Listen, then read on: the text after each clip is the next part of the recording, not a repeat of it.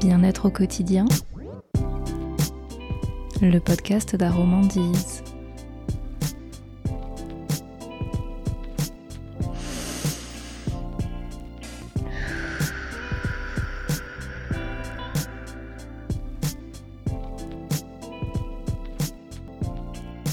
Bonjour, je suis heureuse de vous retrouver dans cet épisode de Bien-être au quotidien, le podcast d'Aromandise. Un encens permet de parfumer son intérieur, accompagner ses gestes quotidiens d'une senteur agréable, stimulante ou apaisante, et se sentir bien. Car l'acte de parfumer est bien plus qu'une simple pratique contemporaine. C'est un véritable besoin, ancré dans notre condition humaine depuis l'Antiquité. Si vous souhaitez débuter dans cet univers ou bien approfondir vos connaissances afin de trouver la bonne fragrance, la bonne occasion ou le bon geste, les encens n'auront alors plus de secrets pour vous. Alice et Michel vous disent tout dans cet épisode pour y arriver. Bonne écoute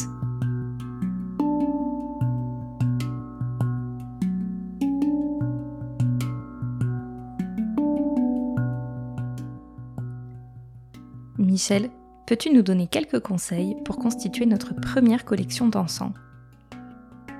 Pour constituer votre première panoplie d'encens, Voici nos conseils. Règle numéro 1.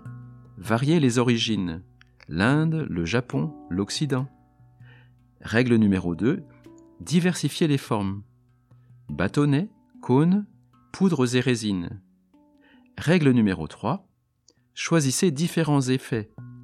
Relaxants, réconfortants, stimulants. Et plusieurs parfums, comme un ingrédient dominant ou une composition. Voici un exemple plus concret pour votre première collection. Pour les résines aromatiques, choisissez trois résines l'oliban, la myrrhe, le benjoin. Pour l'encens japonais, prenez trois rouleaux, fleuris, boisés, ambrés, et trois étuis d'encens le bois d'agar, santal cannelle, une composition fleurie. Pour les encens français, choisissez trois compositions aromatiques ou aux huiles essentielles le cèdre, la sauge, le thé vert, les agrumes, la rose, que vous trouvez dans les collections encens végétal ou arôme ambiance. Pour les encens indiens, prenez trois senteurs, le santal, le vétiver, le patchouli, en bâtonnet et en cône. Pour les encens tibétains, optez pour un mélange aux plantes médicinales. Enfin, pour les poudres de bois, prenez du cad et de l'eucalyptus. Alice, Peux-tu nous expliquer comment bien choisir son porte-encens? Choisissez vos porte-encens pour leur esthétique et leur fonctionnalité. Un porte-encens sert de support pour l'encens. Il doit par exemple faire tenir un bâtonnet d'encens selon l'angle souhaité. Le trou qui reçoit le bâtonnet doit bien sûr être adapté au diamètre de votre encens et, s'il se bouche, on doit pouvoir le déboucher avec une aiguille. Votre porte-encens doit également recueillir les cendres tombées en toute sécurité. Selon la pièce et l'emplacement que vous lui destinez, certaines matières conviendront mieux. Terre, métal, pierre, bois ou bambou. Il existe différentes formes de porte-encens. De forme plate ou de coupelle percée d'un trou adéquat, où l'encens tient verticalement. Des gondoles ou berceaux de forme allongée, où le bâtonnet est incliné des petits bols assez profonds pour contenir du sable ou de la cendre. Tous les types d'encens, bâtonnets, cônes, peuvent y loger. Ce sont les plus polyvalents. Pour le porte-encens, c'est super clair, merci Alice. Peux-tu nous parler du reste du matériel dont nous avons besoin avec notre première collection d'encens? Pour allumer les bâtonnets d'encens, briquets et allumettes font l'affaire. Il n'existe pas de meubles ou de coffrets spécialement conçus pour entreposer vos encens. Chacun doit faire preuve d'ingéniosité.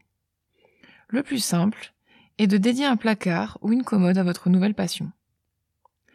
Conservez les encens dans leurs emballages d'origine, qui les protègent et les identifient. Certains encens aux parfums puissants et volatiles doivent être séparés afin de limiter les mélanges d'odeurs. Un rangement par famille et longueur d'encens dans des boîtes à couvercles est une bonne solution. Revenons à nos encens.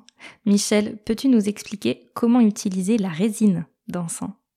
La préparation traditionnelle se fait au moyen de charbon ardent. On peut utiliser un encensoir, un brûle-parfum avec ses charbons ou un diffuseur avec une bougie. Le geste est simple. Enflammez le charbon, posez-le dans son porte-encens, puis attendez que son pourtour blanchisse. Disposez alors quelques morceaux de résine de votre choix dessus. C'est prêt. Vous pouvez déguster ses senteurs. Quelques idées de porte-encens à découvrir chez Aromandise pour les résines. Le diffuseur jasmin, l'encensoir Venise ou bien la coupelle zen. Et la poudre de bois? Les poudres de bois se brûlent dans des diffuseurs spécialement conçus pour cette pratique. Par exemple, le lutin de chez Aromandise qui a une forme de chapeau de lutin. Procédez ainsi. Saupoudrez dans la coupelle la quantité souhaitée de poudre de bois et pressez la poudre entre vos doigts pour former une demi-lune. Allumez-en la pointe avec une allumette ou un briquet sans vous brûler les doigts. Laissez la flamme s'éteindre spontanément, puis refermez le chapeau de la lampe lutin. La poudre va se consumer doucement et la fumée va prendre une forme de volute très décorative. Les arômes du bois vont persister agréablement dans la pièce. Enfin, j'ai une dernière question pour toi. Quelles sont les recommandations que tu peux nous partager pour un bon usage de l'encens à la maison? Toute combustion émet des substances qui s'ajoutent à la pollution naturelle de l'air. Pour un habitat sain, que vous utilisiez ou non des encens, il est essentiel d'avoir un système de ventilation permanent. Si ce n'est pas le cas, ou s'il est insuffisant, n'hésitez pas à ouvrir les fenêtres régulièrement pour renouveler l'air.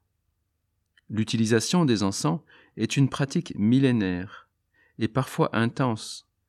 Plusieurs heures par jour sur des dizaines d'années pour la même personne, dans le cas des moines par exemple, et ceci sans conséquence sur leur santé.